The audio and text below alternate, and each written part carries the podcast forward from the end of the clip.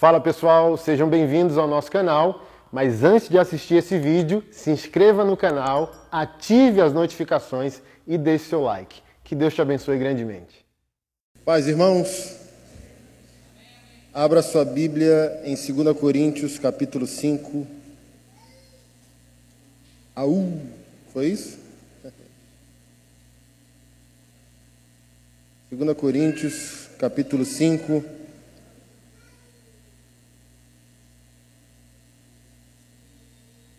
Verso 16.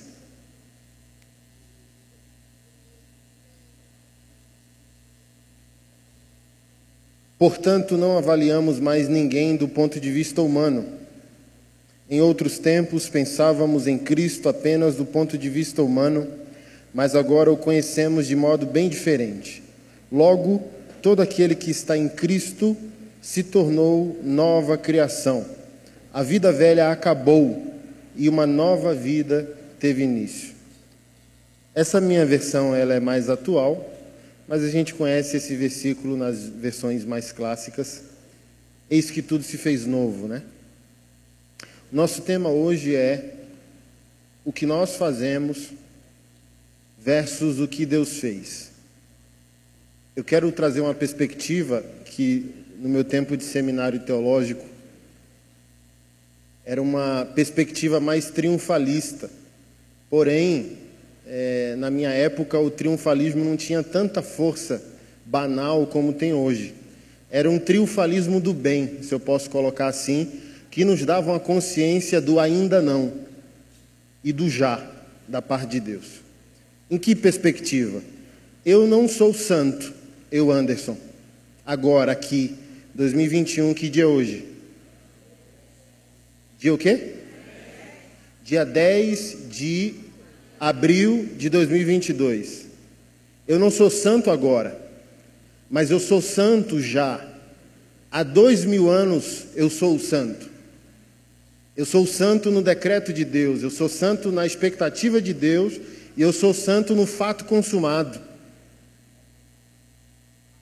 E hoje eu quero trazer uma outra perspectiva, porque nós precisamos colocar o triunfalismo no seu devido lugar.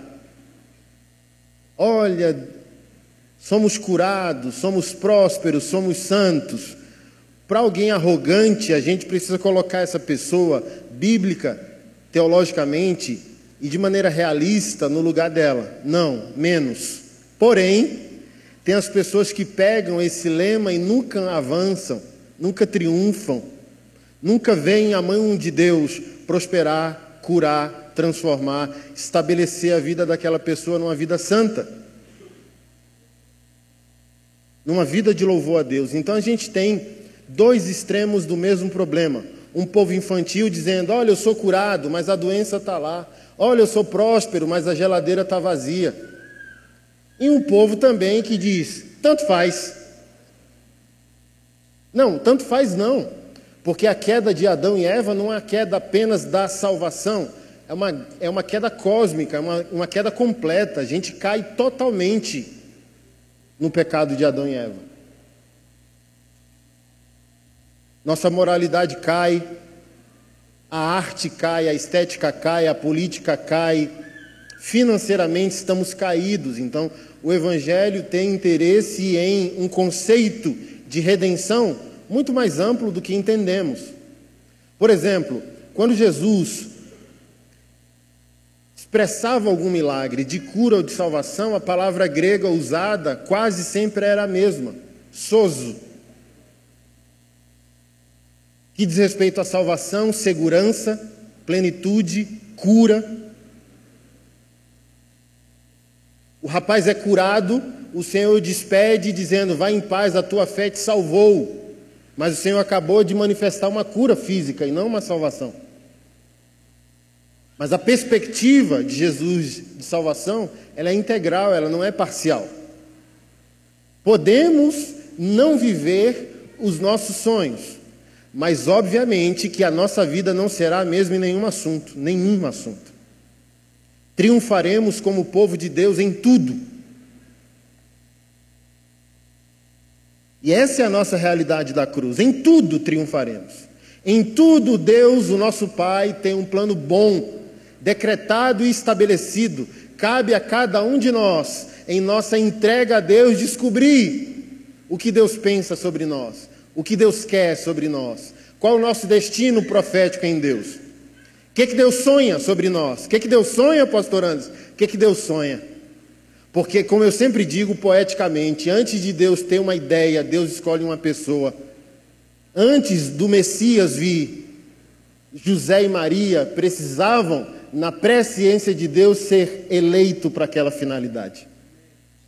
Antes da reforma protestante acontecer, Deus precisou escolher um homem em sua presciência e soberania.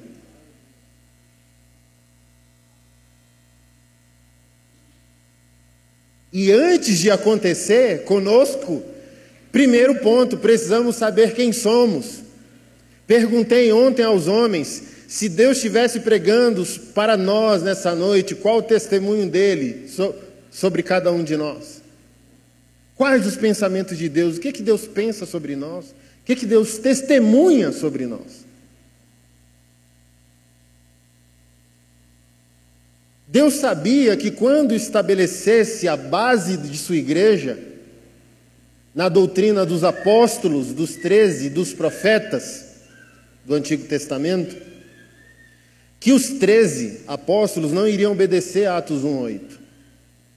E aquela promessa feita através de Isaías, a minha casa será chamada casa de oração para todos os povos, ou seja, a providência divina sairia do povo hebreu, do povo judeu e se estenderia a nós. Esse culto só está acontecendo porque a profecia de Isaías se cumpriu. A casa de oração será casa para todos os povos. E sem dúvida, não há quase nenhum judeu aqui nessa Assembleia dos Santos hoje. Se tiver um descendente, olhe lá. Então a profecia se cumpriu. E Deus sabia que os treze não iriam obedecer a Atos 1,8. E ao descer sobre vós o Espírito Santo, vocês serão minhas testemunhas em Jerusalém, Judéia, Samaria, até os confins da terra. E chuta o que aconteceu: os treze não obedeceram, e os treze ficaram em Jerusalém.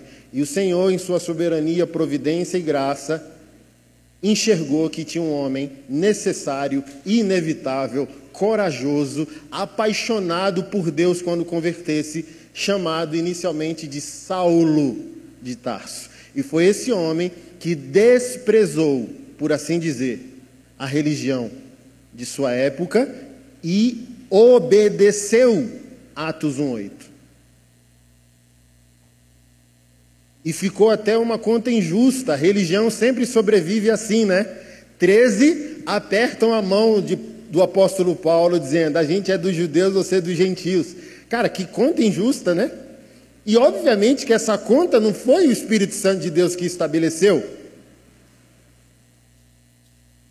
Mas quando você vê um cristão consciente de chamado, consciente de adoração, de propósito, de destino profético, por que, que eu estou aqui? O que Deus espera de mim? O que vai acontecer daqui a alguns anos por causa da minha obediência?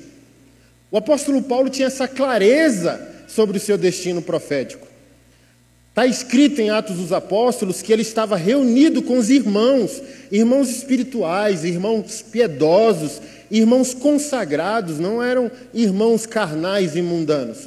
E o Senhor, o Espírito Santo, falou com os irmãos, mostrando o que esperaria Paulo quando ele viajasse para Jerusalém: que ele seria preso, que ele seria maltratado, espancado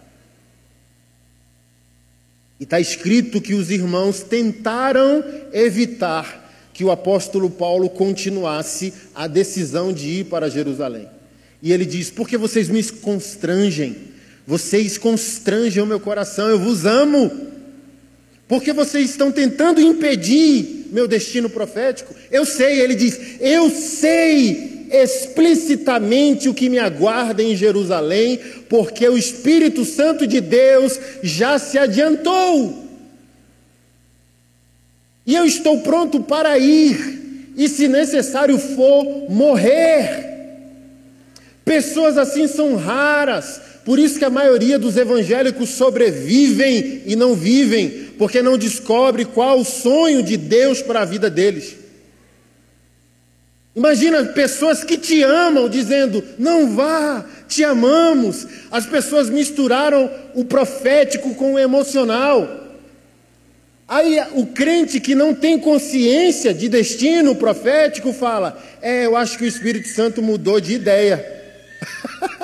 Os irmãos aqui são irmãos espirituais, estão chorando, querem me poupar. Aleluia! Eu, né?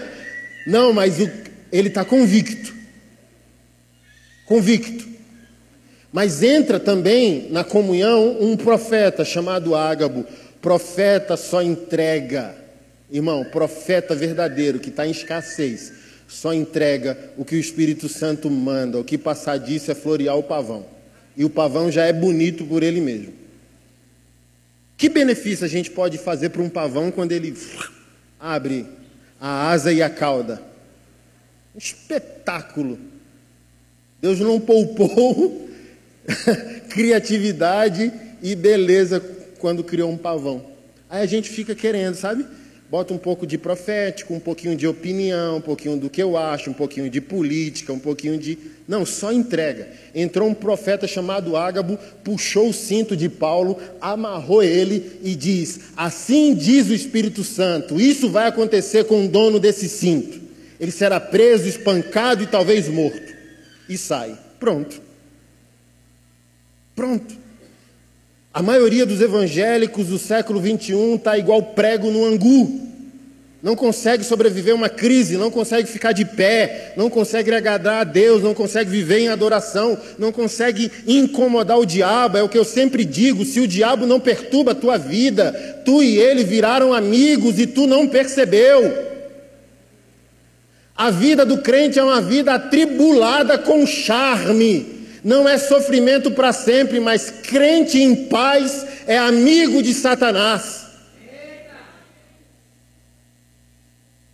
Porque um crente não tem paz, ele é o agente de Deus, a extensão de Deus para a denúncia desse mundo caído, desse mundo perverso. Ele é o agente de Deus para a edificação da igreja.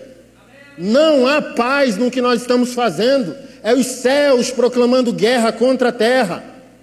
A nossa felicidade só está depois da consciência do que Deus espera de cada um de nós. Não há felicidade cristã sem propósito cristão. O Senhor não chamou a gente para uma Disneylândia, o Senhor não chamou a gente para uma aventura. Está aqui no texto de 2 Coríntios 5: por nosso intermédio, Deus faz o apelo. Deus nos usa como megafone. Se arrependam! Precisamos ter consciência. Qual é a vontade de Deus? O que, que Deus planejou para cada um de nós? Somos únicos, únicos, preciosíssimos. E essa, esse detalhe específico de cada um de nós conecta de maneira específica em algum lugar. Deus não tem outra pessoa para enviar ao lugar que Ele escolheu que você estivesse.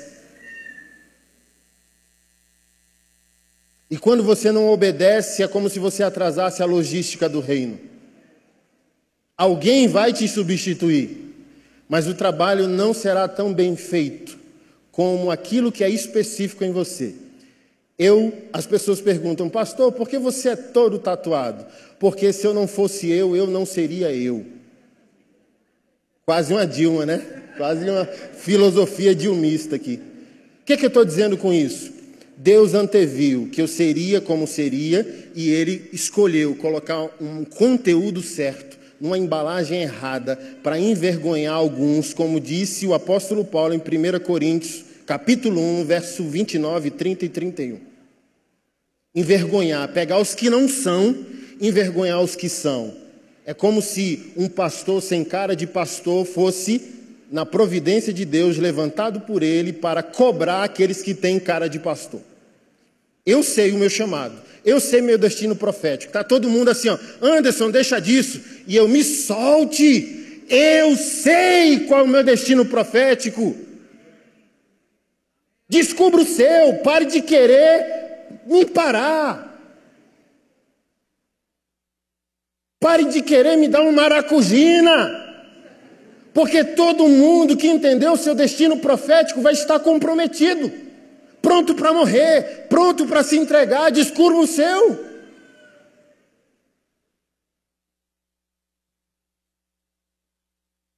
Descubra o seu.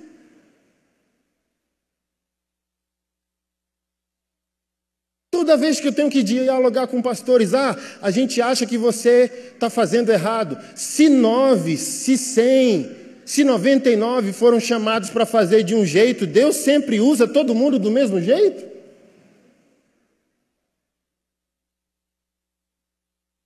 Onde que está a multiforme sabedoria de Deus? Se nove pastores são chamados para tratar o, o, os homens da igreja com carinho, amado, querido, ó, oh, veja bem, você traiu sua esposa. Aí Deus levanta um Jack da vida que já botou o marido dentro do porta-mala do carro e levou para o mato. Imagina? Eu estou criança ainda na minha tática pastoral. Deus levanta uns para dizer, canalha,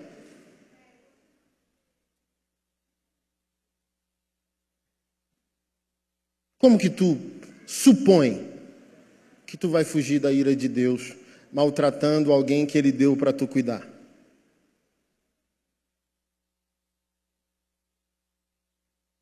Quem recebeu e entendeu seu destino profético tem consciência de alguma coisa.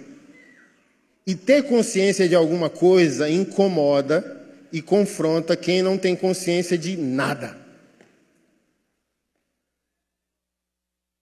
Mas ninguém aqui nasceu de novo para ser inútil.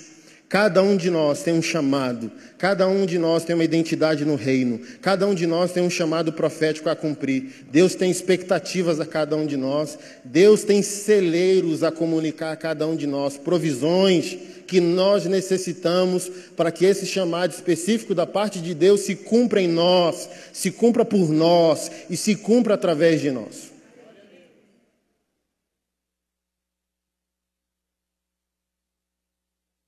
O que Deus fez não é refeito. É isso que eu queria tratar com os irmãos hoje. Isso me esticou muito. Eu falei isso, eu acho que aqui ano passado.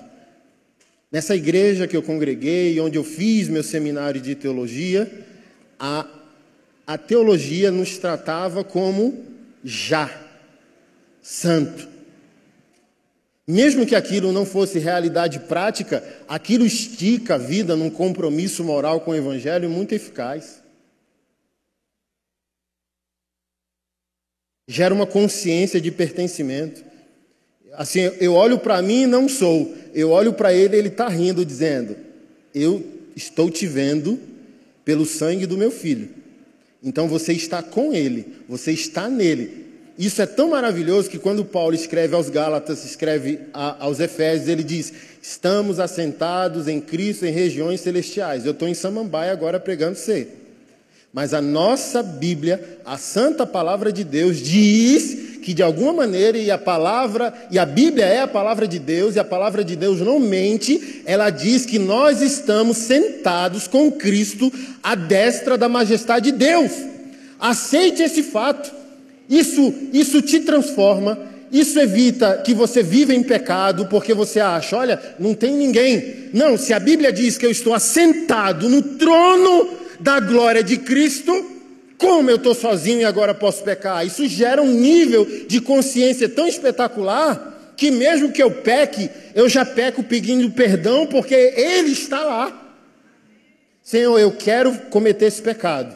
Eu já te peço perdão antes de cometê-lo, porque a consciência já foi levado a um lugar de, de, de pertencimento muito eficaz. Sou pecador, sou pecador, sou pecador, sou pecador. O efeito psicológico disso vai justificar viver em pecado.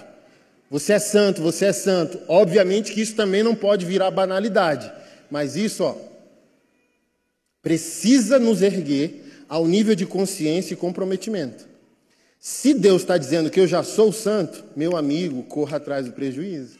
Porque ele não está morrendo várias vezes para nos santificar. Ele morreu uma vez e nos santificou.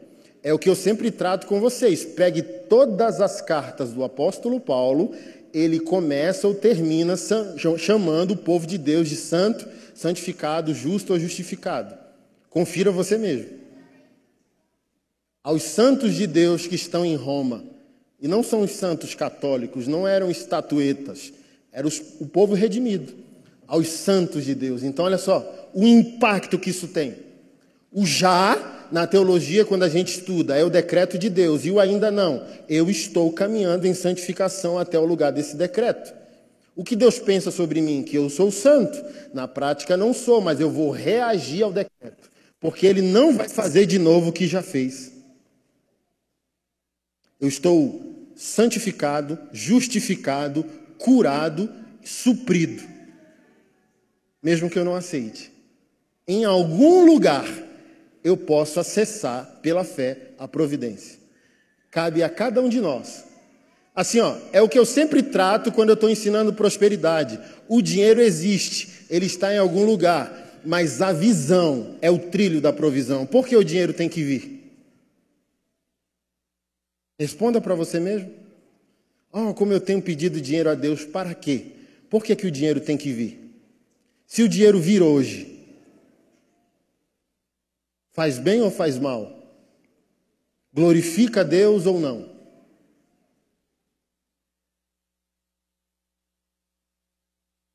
A provisão existe. A pergunta é: para que finalidade?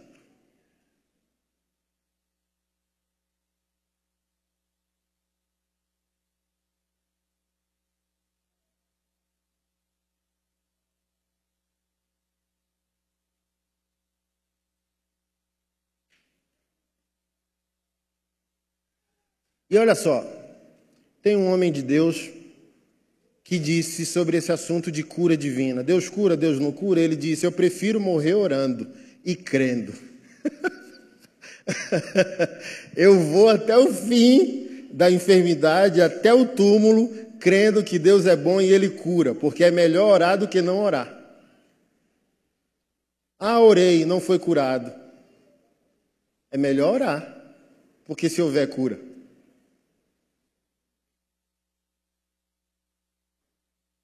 É melhor tentar do que não tentar, é melhor fazer do que não fazer. Ah, e se?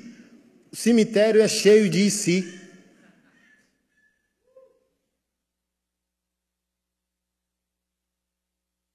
Eu não quero ser um, um, um doido. Mas eu posso ter fé. Eu posso mesmo não vendo, a gente tratou isso ontem, Hebreus 11. Eles foram aprovados pela fé, falando da galeria da fé, e não obtiveram promessa. Eu vivo crendo, mas receber a promessa é uma decisão de Deus. Eles foram aprovados, todos que estão na galeria da fé. E eu falei para os irmãos ontem, perguntei: quem já leu Hebreus 11 aí? Levanta a mão. Fazer um teste aqui. Você sentiu falta de alguém lá no texto? Pode. Você estava lá ontem, né? Bonitão. Salomão não está na galeria da fé. Porque não importa receber. A teologia triunfante está dizendo que você reina em vida, que Deus vai fazer. Salomão recebeu tudo aqui. E talvez ele não entrou, talvez. Eu falei ontem, ninguém pode julgar a salvação. Julgamos tudo, inclusive nosso comportamento. Julgue pessoas, nunca julgue salvação. Mas existe um monte de pista bíblica que talvez mostre que Salomão não foi salvo. 1 Reis capítulo 11 diz que sua paixão, sua dedicação, seu amor às suas mil mulheres desviou seu coração de seu Deus, ao ponto que ele construiu altares e templos a abominações, Moloque e outros deuses lá, que eu esqueci o nome. Recebeu tudo, a mente mais brilhante da história da humanidade, um dos homens mais ricos da existência humana. Raabe, a ex-prostituta, foi elogiada em Hebreus 11. Salomão não foi. Por quê? mais importa entrar do que receber. É o que eu sempre digo: lute para viver bem, mas morra melhor. Se morrer hoje, entra? Essa é a pergunta. Não é dizendo, olha, ele me prosperou, eu tenho um Corolla 2022. Não, não, não. Glória. Muito bom. Enquanto eu espero, eu não quero uma vida ruim, eu quero a melhor vida que eu puder ter enquanto eu aguardo o Senhor. Mas o, o meu principal trabalho é se eu morrer hoje, eu estou seguro. Se eu morrer hoje, eu morro sorrindo. Não quero morrer hoje. Mas se fosse hoje, está pronto? Essa é a carreira da nossa fé. Não é viver bem, é morrer melhor. Não, e a coisa mais linda que a gente viu em 1 Reis 11 foi o Senhor vindo de novo conversar com Salomão. Lembra que o Senhor conversou com ele, ele pediu sabedoria? O Senhor veio de novo. Olha o que o Senhor disse a ele: por amor ao teu pai, Davi, meu servo, Israel não perecerá. Quase um capitão nascimento que eu falei para os caras assim: ó, tu é moleque, tu é moleque. Teu pai me amou tanto que olha o estoque de misericórdia e graça.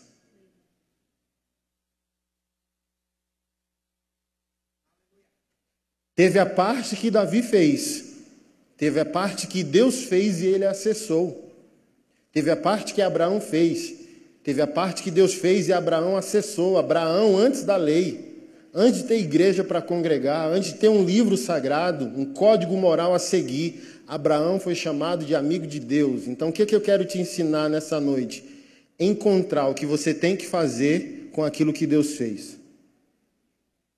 E juntar as duas coisas.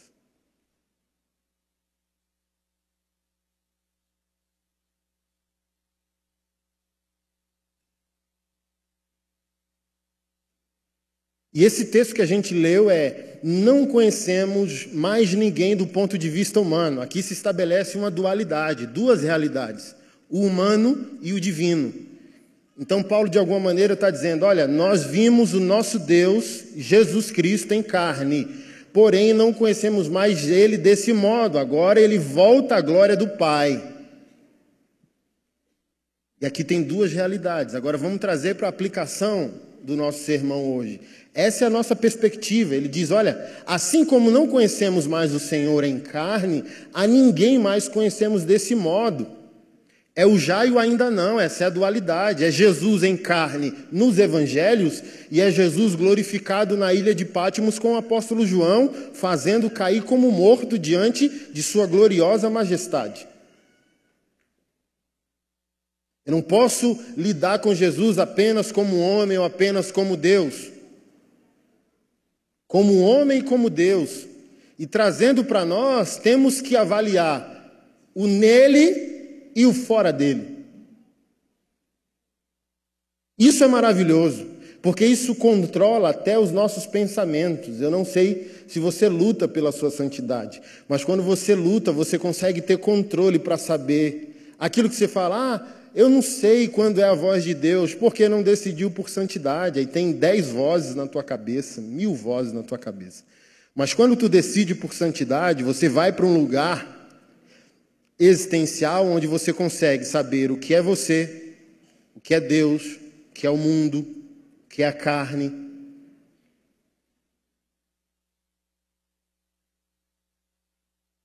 E até essa cobrança farisaica você não tem, porque você diz: não, isso aqui não sou eu. Sabe aquela tentação? Por exemplo, vou dar uma dica do que eu estou querendo dizer, materialmente agora no exemplo. Jesus não disse que a gente não pode olhar para uma mulher. Ele disse que a gente não pode olhar para a mulher com desejo impróprio. Isso aqui, irmão, é o segredo de uma vida triunfante. Eu estou assistindo uma série com a Keila e a gente é um casal resolvido, somos amigos e parceiros. Meu amigo, se tem uma coisa nessa vida que Jesus fez de bonito, foi a mulher dessa série. Eu falo bem assim, Keila do céu, isso não, é um, isso não é uma mulher, isso é um espetáculo da natureza. Meu Deus, Jesus não poupou assim não. Vou fazer o Anderson. Vai ser pastor, feiura, boca grande, orelha grande. Aí foi fazer a mulher lá, dizendo, beleza, pega tudo e bota nessa mulher. Por quê? Ensinaram ao berçário gospel que santidade é chamar o belo de feio. Não, o belo é belo. E você pode ir para um lugar de santidade que você se relaciona com a beleza sem erotismo. Quando eu digo que essa mulher é um espetáculo, não há nada de erótico e eu estou num lugar seguro falando isso do lado da minha esposa. E ela diz verdade. Ao mesmo tempo que ela pode falar isso de qualquer homem, não tem crise, porque o belo é belo. Então eu olho para uma mulher e digo, belo. Se eu perceber no meu homem interior que o sinal vermelho alertou, eu viro e saio. Porque a Bíblia manda eu sair da aparência do mal. Mas eu posso dizer, uau, nossa, que bonito. E ponto, morrer ali.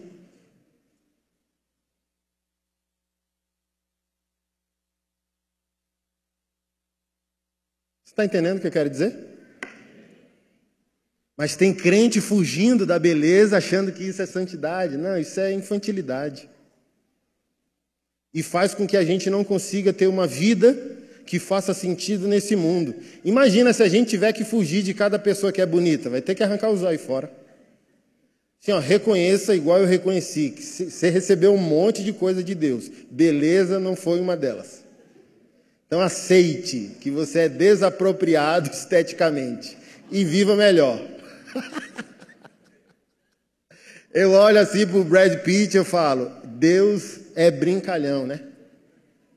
O cara nasce bonito, gostoso, milionário, né? Um bom ator e o Anderson feio pastor, porque não compartilha igualmente, né?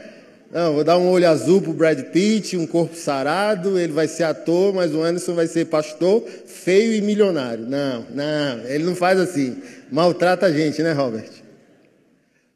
Mas só para você ter, o crente, o crente parece que ele vive numa bolha. Ele não consegue viver no mundo, porque ensinar um conceito de santidade alienante, alienada, fugitiva. E isso tocou tanto as relações que o que eu estou falando aqui é absurdo para parte dos casais que estão aqui no culto. O quê? Se ele elogiar uma mulher do meu lado, eu dou uma, uma peixeirada nele. Porque não sabem viver entre aquilo que você tem que fazer e aquilo que Deus fez. Não conhecemos mais ninguém desse modo. Logo, logo, ou seja, a consequência é: se existe agora uma dualidade existencial em todo ser humano, ele é o que nós estamos vendo na Terra, em sua matéria, mas ele é também o que Deus está decretando espiritualmente em seu espírito ou em sua alma. O homem não é apenas o que se vê e o que não se vê. Ele é as duas coisas. Logo, aquele que está em Cristo é uma nova criação. As coisas velhas se passaram, eis que tudo se fez novo. O que se fez novo? A santidade de berçário diz que a, a coleção de CD se fez nova.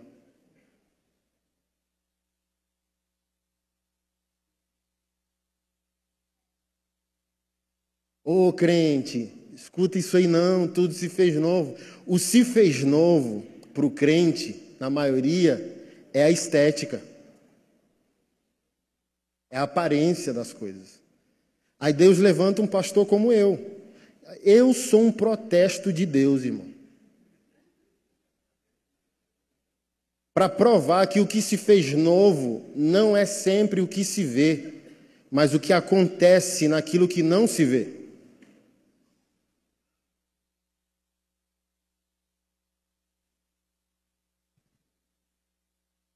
Eis que tudo se fez novo.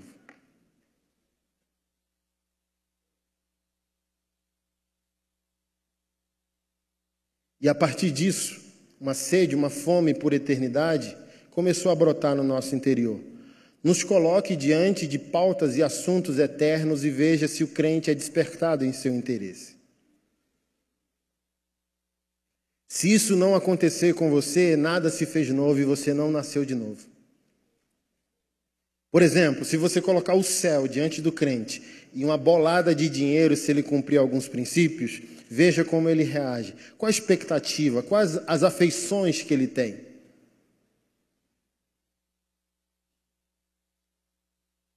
Só há novo nascimento onde há interesse eterno. Por mais que Deus possa fazer agora, e Ele faz, o novo nascimento, majoritariamente aponta para a eternidade.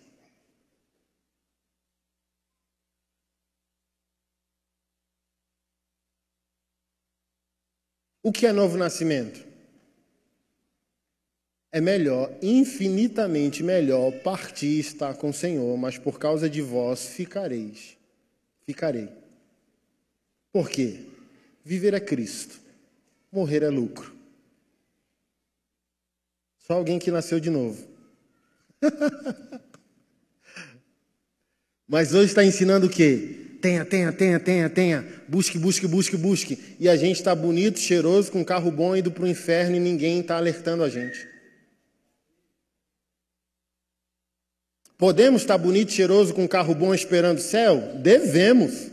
Por favor. Viva com charme enquanto espera a sua morte passageira para a sua vida eterna. Por gentileza. Viva uma vida digna, uma vida maravilhosa, uma vida boa, uma vida suprida. Por favor, lute por isso. Mas isso não é o Evangelho.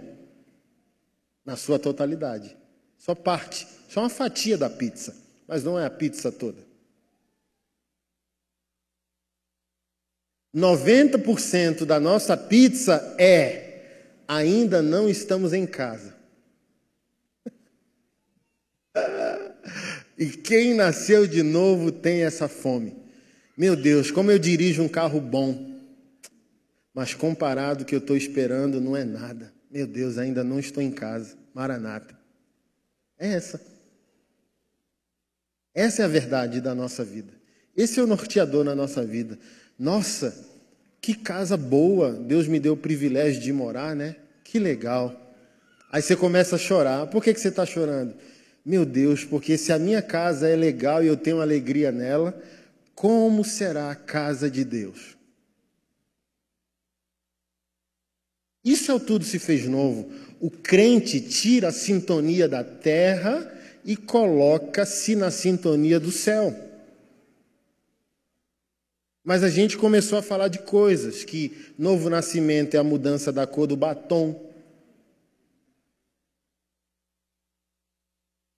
E coisas estéticas similares, como o novo nascimento, assim, ó, tem gente, gente que não ouve música ruim, não fuma, não bebe, não mente e não é crente, está indo para o inferno. Então, mudança que não começa pelo Espírito de Deus, não é mudança que agrada a Deus. A mudança que agrada a Deus é um start do Espírito Santo.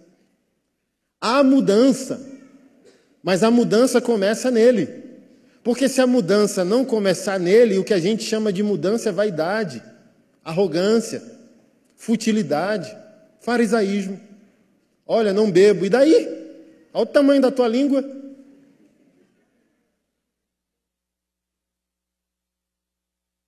Ah, não fumo, não assisto Big Brother. Que bom! Faz bom para a vida espiritual, para a saúde mental. Não fume, não beba, não assista Big Brother. Não faça tudo isso. Não escute música ruim que denigre a dignidade humana, que ofende a santidade de Deus. Joia! Mas tem gente sem Deus fazendo o mesmo e Deus não aprova.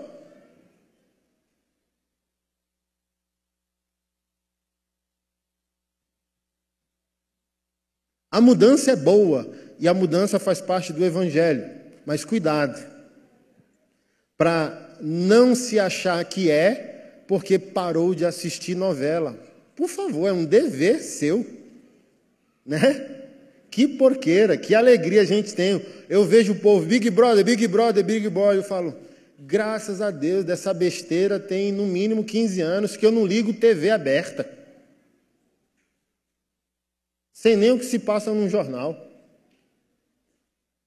Seu dever cristão. Não ouvir essas pataquadas do mundo. Porém, deixar isso não é o sinônimo que Deus te aprova. Deixe e busque a aprovação de Deus. Deixar não é aprovação. Eu sempre uso o exemplo do gay e do hétero. Se opor à homossexualidade não aprova a heterossexualidade, porque a mesma também precisa de santidade. Tem muita gente dizendo: homossexualidade é pecado. Amém. Concordamos, estamos na mesma página. Vive em santidade heterossexual? Ou acha que condenar o pecado do outro te aprova diante de Deus? Esse é o perigo de uma mudança que não começa naquilo que Deus está fazendo. Podemos e devemos viver uma vida santa, com menos pecados, ou como eu sempre digo, com pecados diferentes, tudo não se fez novo. Então, porque o tempo passa e os pecados são os mesmos?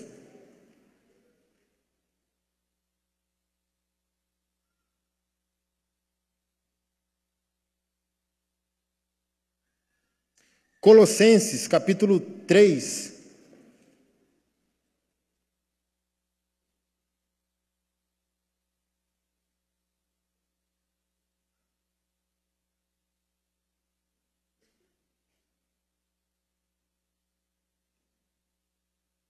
Colossenses capítulo 3, verso 9. Eu quero dar um versículo bônus para vocês, tá? No 2, uh, 20, olha o que ele diz. Vocês morreram com Cristo e ele os libertou dos princípios espirituais desse mundo. Então, por que continuar a seguir regras desse mundo que dizem não mexa, não toque, não prove? essas regras não passam de ensinamentos humanos sobre coisas que se deterioram com o uso.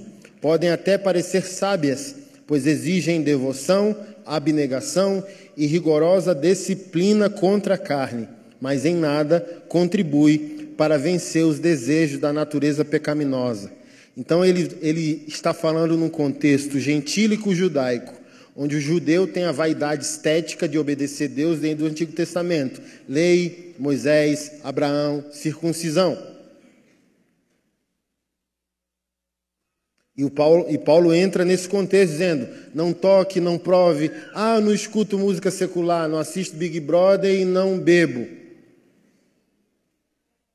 Aí, aí entra nessa categoria, não toca, não prove, ele diz: a regra por si mesmo não te faz nascer de novo. Tem doutrina humana que igreja que proíbe barba, ou impõe um terno, ou coisas similares, sabe? Que não agrega santificação. Ela gera controle do corpo, mas a sensualidade está ali. O Adão e a Eva querendo nadar, como disse Lutero, achei que o velho Adão tinha morrido nas águas do batismo, mas eu descobri que o desgraçado sabe nadar. Aí tá lá o Adãozinho nadando, mas a gente, né, vestiu a roupa certa, como se a roupa santificasse. Na época que o Antônio Cirilo é, não tinha desviado é, para a teologia do Pablo Marçal, quando ele era crente, ele fez uma conferência em Belo Horizonte, eu acho, com Gregório McNutt, e era obrigado a usar terno. Esses homens profetas na época descia pó de ouro. Sabe, assim, a, a, providência de Deus era tão linda que Deus mandava sinais da bondade dele, sabe? Aí esses homens pegaram o terno e botaram no pedestal do microfone. Então, beleza, pregue aí, paletó. E saíram. Não é estética? Então, que a estética pregue.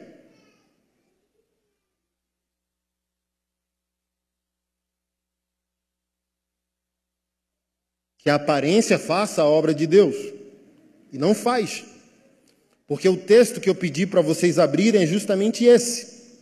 3, 9. Não mintam uns aos outros, pois vocês se despiram da sua antiga natureza e de todas as suas práticas perversas. Revistam-se da nova natureza e sejam renovados à medida que aprendem a conhecer seu Criador e se tornam semelhantes a Ele. Nessa nova vida, não importa se você é judeu ou gentil, se é circuncidado ou incircuncidado, se é culto ou inculto, se é escravo ou livre, porque tudo o que importa é que ele vive em todos. Olha o que o apóstolo Paulo está dizendo. Ele está falando sobre um passado e um presente e futuro. Vocês se despiram da velha natureza. Fato passado. Nasci de novo, a velha natureza é morta por Cristo Jesus. Ato dele. Vocês morreram. Estão mortos em Cristo Jesus. Porém, revistam-se ele não diz, Deus vai vos revestir, revistam-se. Deus tomou uma decisão que inspira que eu tome outra decisão. Deus matou minha velha natureza, mas ele diz: é decisão, obrigação sua agora tomar a decisão pela nova. Eu posso viver debaixo da providência do que ele fez, mas eu tenho decisões de fé a serem tomadas. Eu não vou ser santo porque ele decidiu. Ele me justificou e ele me santificou pela ação do Espírito Santo, está feito. Mas eu, dec eu decido aceitar e corresponder. Ele não vai fazer isso no meu lugar. Os hiper-calvinistas, que tudo é soberania de Deus, sabe? Pare de orar para ver se Deus vai orar no seu lugar. Pare de ler Bíblia. Pare de jejuar. Pare de ser generoso. As pessoas obrigaram, perguntaram, é obrigado dizimar? Jesus, é, gente, qualquer pastor, qualquer teólogo com bom senso sabe que quase parte majoritária da obediência veterotestamentária não tem validade na nova. Mas assim, faça um teste. Se você acha que não é obrigado a obedecer financeiramente a Deus, você vai descobrir que Deus não é obrigado a te prosperar. Porque as coincidências de prosperidade acontecem quando crentes são generosos, doando para a igreja, para a obra missionária e para o pobre. Só faça o teste.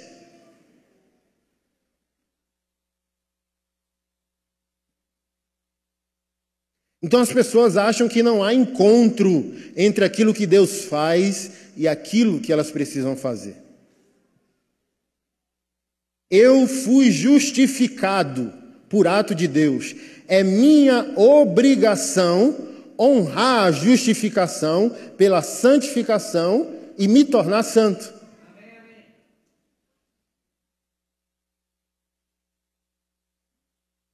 Obviamente, crendo e aceitando e me submetendo que tudo procede dele, mas a decisão é minha. Controlar a ira, eu vi uma cena lamentável que tratamos ontem no machonaria, uma briga de trânsito, sabe? Onde a pessoa argumenta legítima defesa, mas deu seis disparos no rapaz, sabe? Aí eu olho para aquilo e aquilo ativa a minha santidade.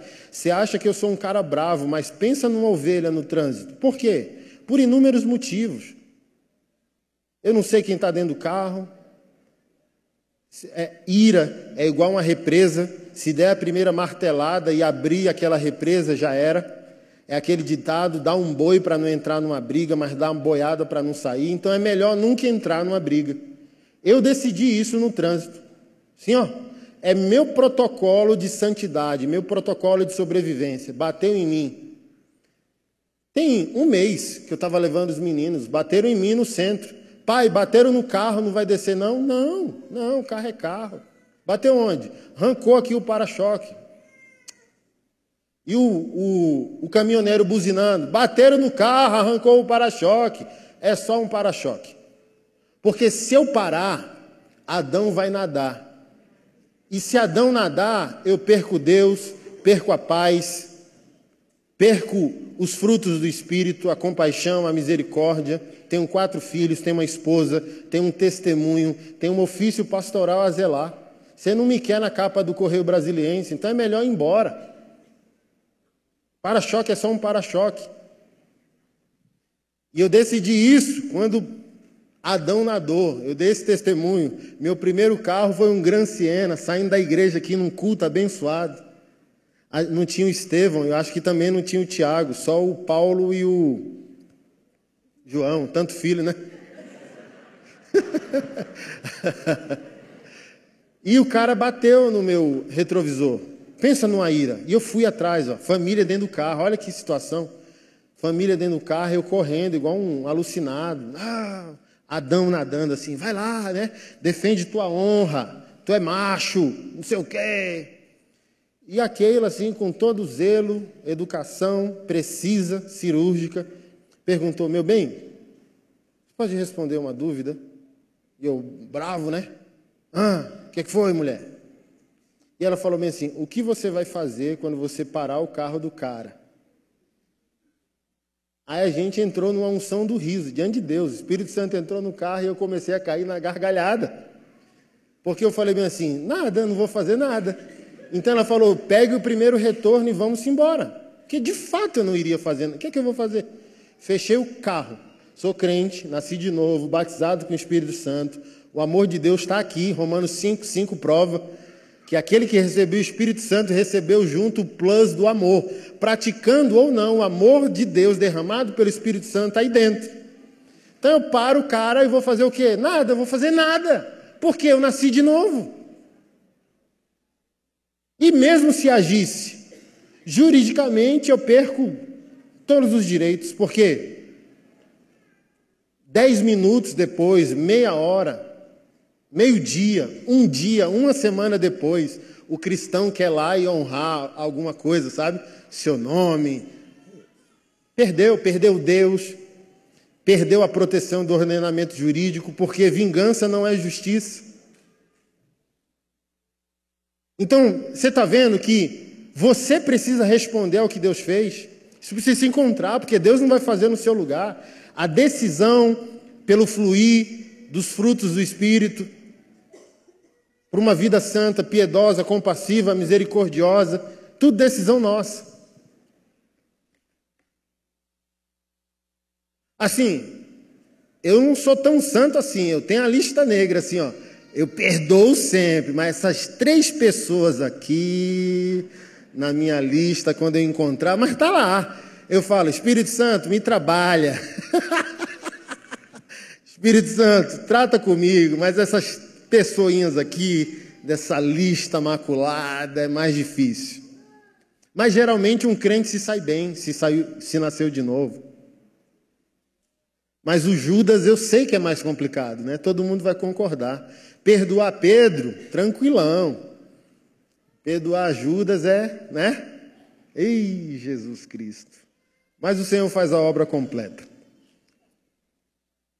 O revestisse da nova natureza, querido irmão, decisão sua. Para a gente encerrar a palavra, Romanos 8.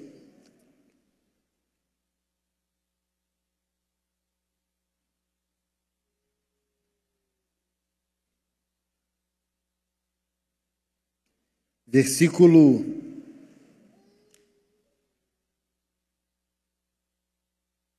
vinte e oito. Romanos oito, vinte e oito. E sabemos que Deus faz todas as coisas cooperarem para o bem daqueles que o amam e que são chamados de acordo com o seu propósito. A gente vai continuar, primeiro parêntese, Crente gosta de slogans. Um dos slogans do crente é: todas as coisas cooperam. Eu já preguei isso, se não foi ano passado, foi ano retrasado. Não, respeite o texto. Respeite o texto. Não crie frases de efeito. Ah, calma aí, todas as coisas cooperam. Não. O que, que eu disse no, nos dez primeiros minutos do sermão? Destino profético, consciência de identidade, consciência de obediência, consciência de vocação. Sem isso, todas as coisas não cooperam. Texto é claro. Todas as coisas cooperam para o bem dos que e foram chamados segundo o seu propósito. Não coopera porque você é evangélico. Não coopera porque você vai no culto. Coopera porque você ama e esse amor a Ele te deu consciência de chamado e de propósito. Todas as coisas cooperam para o bem daqueles que amam a Deus. E quem ama se entrega, se dedica, obedece, se envolve, se apaixona, se indigna, frutifica. Todas as coisas cooperam para o bem dos que amam a Deus e foram chamados. Interiormente, esse chamado compromete, justifica, santifica, modifica, empodera, estabelece e envia. Todas as coisas só cooperam se você pulou dentro do propósito de Deus. Deixa eu falar um negócio para você. Para quem entrou na vontade de Deus, até o que está dando errado está dando certo. Porque só dá errado porque ele tem um propósito. Imagina, tu se entregou, tu sabe organizar a tua existência? Tuas melhores intenções são limitadas. Meu Deus, que plano bom que eu tenho. É ruim ainda. Se você se entregou a ele, ele diz: Ó, já foi. Você fica envolvido agora na providência divina. Tudo que vai acontecer, aquelas coisas, pessoas entraram na nossa vida igual um meteoro, pessoas saíram da nossa vida que a gente falou: misericórdia, o fulano eu achei que era siamês meu. Guerras nas famílias, porque o Senhor disse: às vezes a tua obediência a mim fará com que os inimigos do homem sejam de sua própria casa.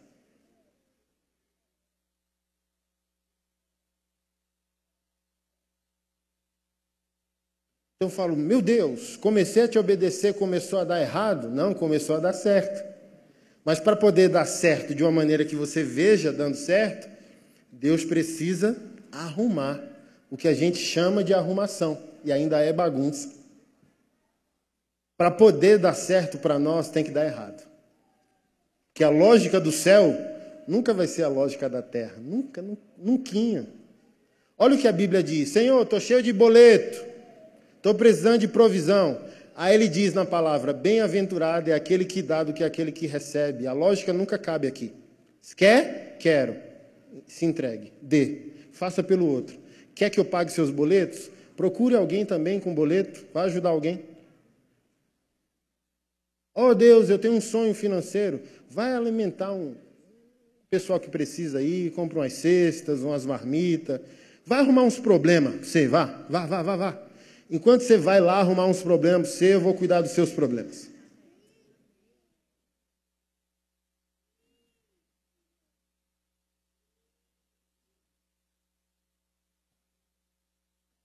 Pastor, prove na Bíblia que para dar certo tem que dar errado. Jesus venceu com uma derrota.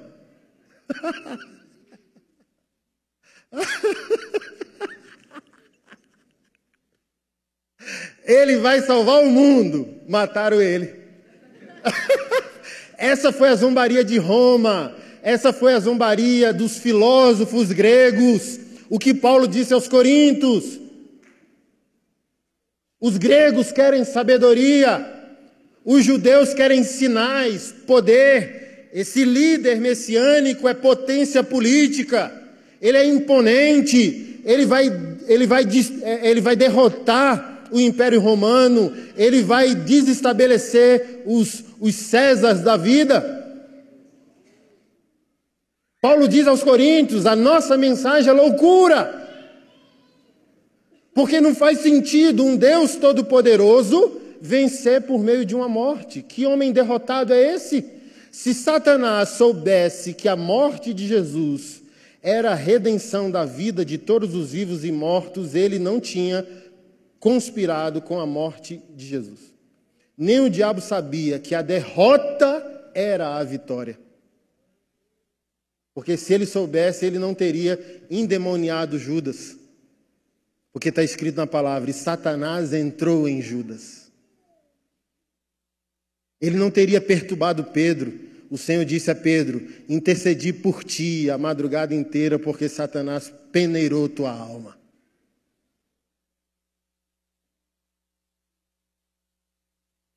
Se Satanás soubesse, irmão, ele ia ficar tranquilo. Não, vou nem mexer com isso.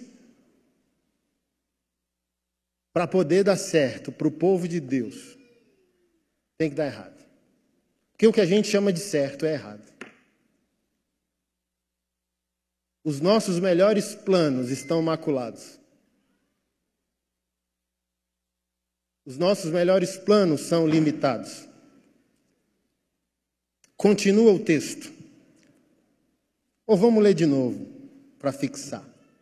Sabemos que Deus faz todas as coisas cooperarem para o bem daqueles que o amam e que são chamados de acordo com o seu propósito. Pois Deus conheceu de antemão os seus e os predestinou para se tornarem semelhantes à imagem do seu filho. Porque tudo tem que dar errado na sua vida para poder dar certo. Porque a gente só ouve por meio do problema e o problema parece que santifica mais a gente do que a solução. Deus deixou você bonito, gostoso e milionário. Parece que aquilo desestimula a tua obediência. Ninguém obedece financeiramente quando prospera. Ninguém obedece, parece, quando tudo vai bem. Então, o ser humano tem uma tendência a nadar com Adão nas águas do batismo. Só procura Deus para resolver problema. Martinho Lutero disse: Meus sofrimentos são as minhas mestras de teologia.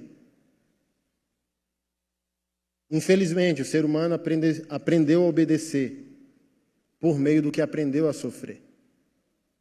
A natureza humana né, ela é indisponível à obediência. O escritor de Hebreus diz que o próprio Senhor Jesus aprendeu a obedecer por meio do sofrimento. A matéria humana ela é antipática à vontade de Deus, ela não quer, ela milita contra a santidade e o propósito de Deus. Então, a predestinação de Deus é conforme a semelhança do seu filho. Tudo que vai acontecer, certo, errado, de bom, de mal, tem um objetivo final. Que objetivo é esse? Nos tornar semelhantes ao filho de Deus. A fim de que ele fosse o primeiro entre muitos irmãos. Depois de predestiná-los, os chamou. Depois os declarou justos. E depois de os declarar justos, deu-lhes a sua glória. Tudo no passado. É o que somos. Naquilo que Deus fez. Quem você é? Sabemos. Essa igreja só prega sobre sua condição na perspectiva do pecado original. Agora, quem você é na perspectiva de Deus? E você precisa juntar as duas coisas. Aqui não sou, lá já sou. Como unir? Como buscar? Ah, se Deus é soberano, eu não vou orar porque minhas contas estão atrasadas. Você não vai ver coincidências sagradas. As coincidências são mais frequentes quando obedecemos e oramos. Só faça o teste. Ah, Deus sabe, mas esse é o charme, ele sabe mesmo. Mas ele nos chamou à ação, junto com ele. A ação criativa quando um crente ora, coisas transformam, coisas mudam, cenários mudam.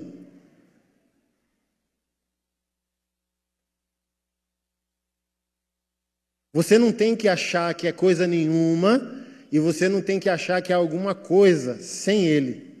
A gente precisa encontrar um equalizador. Foi minha palavra ontem para os homens. Um cristão, um homem cristão é um equalizador. Você tem que buscar equalização. Tem um triunfalismo e tem um fatalismo. Tem a teologia da pobreza e a teologia da prosperidade. E o que você tem que buscar como a equalização? Próspero para a glória de Deus. O apóstolo Paulo disse: trabalhar com as próprias mãos, suprir suas necessidades, a necessidade do, do próximo. Há uma prosperidade. Há um lugar de transformação, de triunfo, de cura.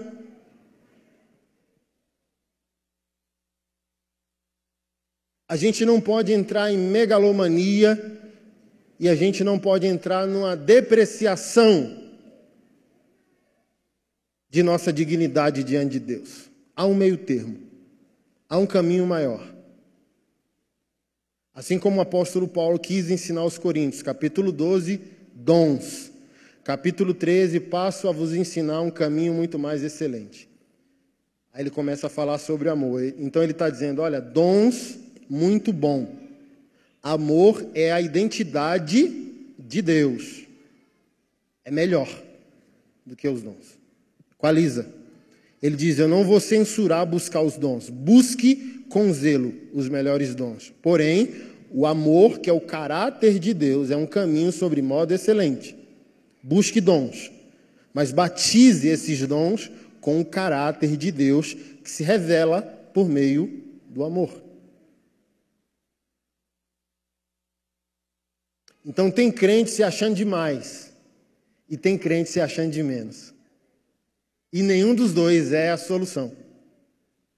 Porque quem se acha demais, a vaidade derruba, e quem se acha de menos nunca se acha capaz de ser usado por Deus de ter uma provisão, de ter um milagre, de ver a graça de Deus perto dele, sabe? E eu já dei esse testemunho e quero encerrar com ele. Foi o testemunho do copo, ainda era solteiro, morava com a minha mãe. E um belo dia acordei cedo, seis, sete da manhã para ir trabalhar. Aí peguei um, um copo e a garrafa de café e diante de Deus, quase que nítido, saltando do meu coração, não ponha o café. E eu acostumado a essa comunhão com o Espírito Santo, dizendo: não, não é o Espírito Santo, é só um copo. Que assim, se fosse, ore porque esse morto vai ressuscitar, ore porque esse câncer vai ser curado. Era o Espírito Santo. Agora, não coloque o café no copo eu falei, não é o Espírito Santo, é um assunto primário, banal. Eu peguei e coloquei o café no copo e o copo estourou na minha mão. Aí o Espírito Santo falou bem assim: é, você tem que abrir o livro de física, né?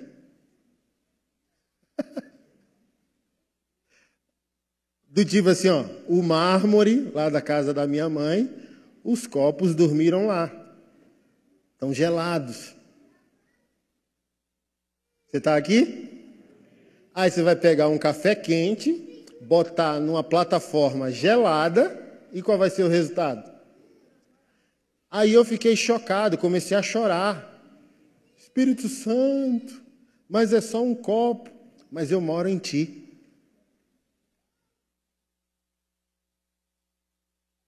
Seja orar por um enfermo, seja o copo que vai explodir, eu estou aqui.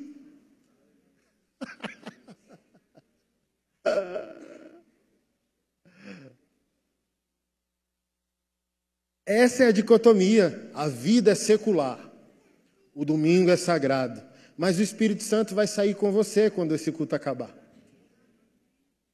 E os, sete, os seis dias fora daqui deveriam ser tão sagrados quanto esse momento que a gente adorou Ele e ouviu a palavra. Onde Ele vai dizer: Não entra aqui à direita. Quando eu, fui, eu nem era crente, o Senhor já estava me guardando quando eu tinha uma namoradinha no recanto. Não desce por aqui, fui assistir Flamengo e Vasco, uma final. Aí vou para a parada no recanto e aqui, ó, diante de Deus, não vai pela direita. Ah, conversa, desci, mochila cheia com a coleção do Iron Maiden. Metallica, tudo lá. Discman, quem é old school aqui? Os Nutella não sabem o que é Discman, não. Aí, diante de Deus, assim, a minha desobediência, não tinha nascido de novo, mas na presciência dele, não, aquele já é o pastor Anderson. Ele é só um maconheirozinho com a namoradinha no recanto agora. Mas ele aqui no céu já está decretado, ele é o pastor Anderson. Então, anjos, proteja esse atribulado. E o Senhor enviou os anjos no recanto para me guardar. Acabou o jogo e aquilo incômodo. E você lembrando do conselho da mãe, não vá. Recanto é perigo. Irmão, 25 anos atrás, recanto, tá doido, perigosíssimo. Não vá. Aí eu falei, rapaz, desobedeci, né? A mãe, o segundo Espírito Santo, às vezes, né? Bem que a mãe disse, desci, não desça pela direita. Diante de Deus, uma, uma, uma uma veinha do coque. Assembleana, certeza.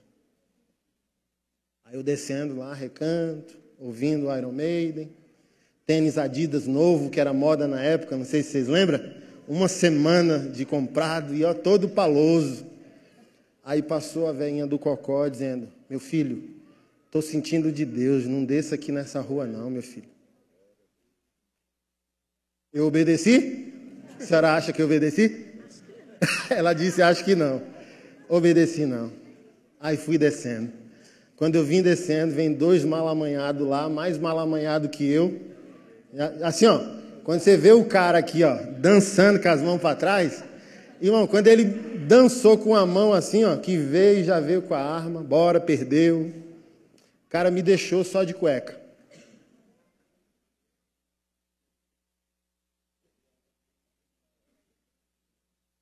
É, o Iron Maiden perdeu, né? Graças a Deus. O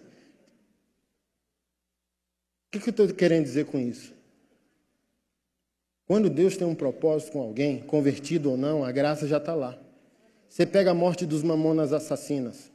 Um mês antes, o Senhor dando sonhos proféticos do avião caindo. Deus tem interesse no ser humano. Cemitério é o lugar de profecias não concluídas igrejas que não nasceram, sonhos que não foram empreendidos, homens e mulheres que não viveram seu destino profético, mas o Senhor fez o chamado.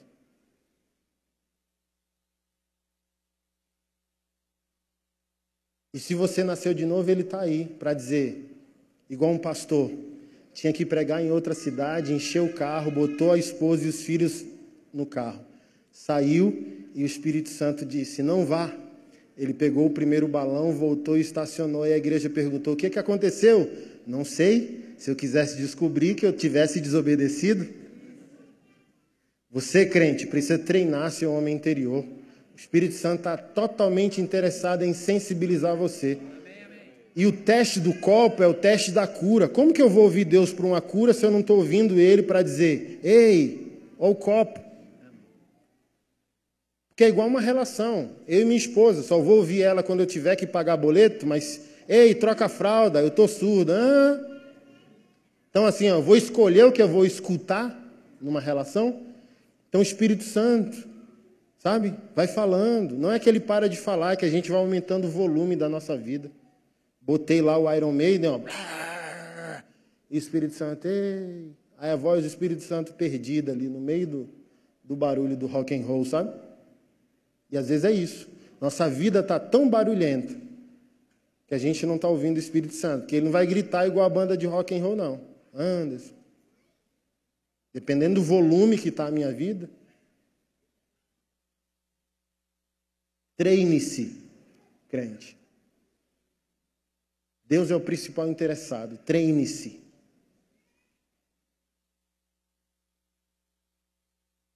Tu estás aqui? Deus é bom. Hoje a gente vai celebrar a ceia do Senhor. Já faço uma recomendação a vocês.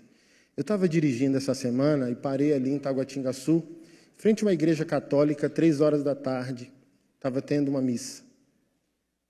Aquilo me constrangeu tão grande, sabe?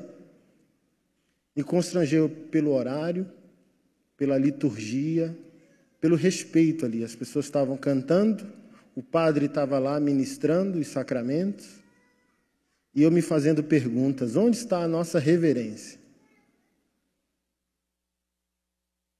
1 Coríntios 11, avalie, pois, o homem a si mesmo, que você avalie mesmo, porque o objeto da ceia não é você. A nossa igreja é sempre generosa de dizer a ceia é lugar de inclusão, mas pensa bem mesmo, o texto diz: não coma nem beba a sua própria condenação. A ceia não é se você vai se sentir bem ou não, útil ou não, excluído ou incluído.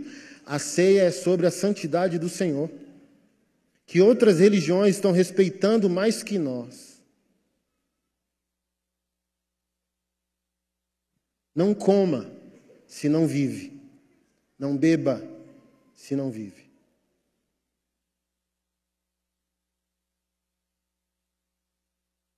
Que o texto é sério. Aquele que não examina a si mesmo, come e bebe sua própria condenação.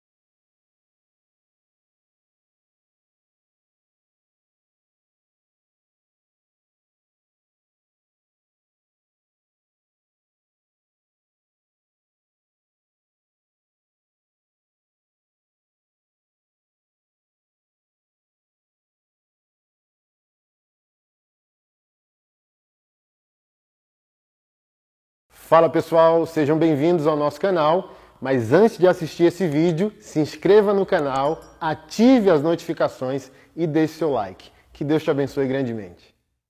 Eu vi uma cena lamentável que tratamos ontem no machonaria, uma briga de trânsito, sabe? Onde a pessoa argumenta legítima defesa, mas deu seis disparos no rapaz, sabe? Aí eu olho para aquilo e aquilo ativa a minha santidade. Você acha que eu sou um cara bravo, mas pensa numa ovelha no trânsito. Por quê? Por inúmeros motivos. Eu não sei quem está dentro do carro. É, ira é igual uma represa. Se der a primeira martelada e abrir aquela represa, já era. É aquele ditado: dá um boi para não entrar numa briga, mas dá uma boiada para não sair. Então é melhor nunca entrar numa briga. Eu decidi isso no trânsito. Sim, ó. É meu protocolo de santidade, meu protocolo de sobrevivência. Bateu em mim. Tem um mês que eu estava levando os meninos, bateram em mim no centro. Pai, bateram no carro, não vai descer não? Não, não, carro é carro. Bateu onde? Arrancou aqui o para-choque. E o, o, o caminhoneiro buzinando. Bateram no carro, arrancou o para-choque. É só um para-choque. Porque se eu parar, Adão vai nadar. E se Adão nadar, eu perco Deus, perco a paz, perco os frutos do Espírito, a compaixão, a misericórdia. Tenho quatro filhos, tenho uma esposa, tenho um testemunho, tenho um ofício pastoral a zelar. Você não me quer na capa do Correio Brasiliense, então é melhor ir embora. Para-choque é só um para-choque. E eu decidi isso quando Adão nadou, eu dei esse testemunho. Meu primeiro carro foi um Gran Siena, saindo da igreja aqui num culto abençoado. Ah, não tinha o Estevão, eu acho que também não tinha o Tiago, só o Paulo e o João, tanto filho, né? e o cara bateu no meu retrovisor. Pensa numa ira. E eu fui atrás, ó, família dentro do carro, olha que situação. Família dentro do carro, eu correndo, igual um alucinado. Ah, Adão nadando assim, vai lá, né? Defende tua honra, tu é macho, não sei o quê. E a Keila, assim, com todo zelo, educação precisa, cirúrgica, perguntou: Meu bem, pode responder uma dúvida? E eu, bravo, né? Ah, o que, que foi, mulher? E ela falou bem assim: O que você vai fazer quando você parar o carro do cara? Aí a gente entrou numa unção do riso, diante de Deus. O Espírito Santo entrou no carro e eu comecei a cair na gargalhada. Porque eu falei bem assim: nada, não vou fazer nada. Então ela falou: pegue o primeiro retorno e vamos embora. Porque de fato eu não iria fazer. O que, é que eu vou fazer? Fechei o carro. Sou crente, nasci de novo, batizado com o Espírito Santo. O amor de Deus está aqui. Romanos 5, 5 prova que aquele que recebeu o Espírito Santo recebeu junto o plus do amor, praticando ou não o amor de Deus derramado pelo Espírito Santo aí dentro. Então eu paro o cara e vou fazer o quê? Nada, eu vou fazer nada, porque eu nasci de novo. E mesmo se agisse, juridicamente eu perco todos os direitos, porque dez minutos depois, meia hora, Meio-dia, um dia, uma semana depois, o cristão quer lá e honrar alguma coisa, sabe? Seu nome. Perdeu, perdeu Deus, perdeu a proteção do ordenamento jurídico, porque vingança não é justiça. Então, você está vendo que você precisa responder ao que Deus fez. Isso precisa se encontrar, porque Deus não vai fazer no seu lugar. A decisão pelo fluir dos frutos do Espírito, por uma vida santa, piedosa, compassiva, misericordiosa, tudo decisão nossa.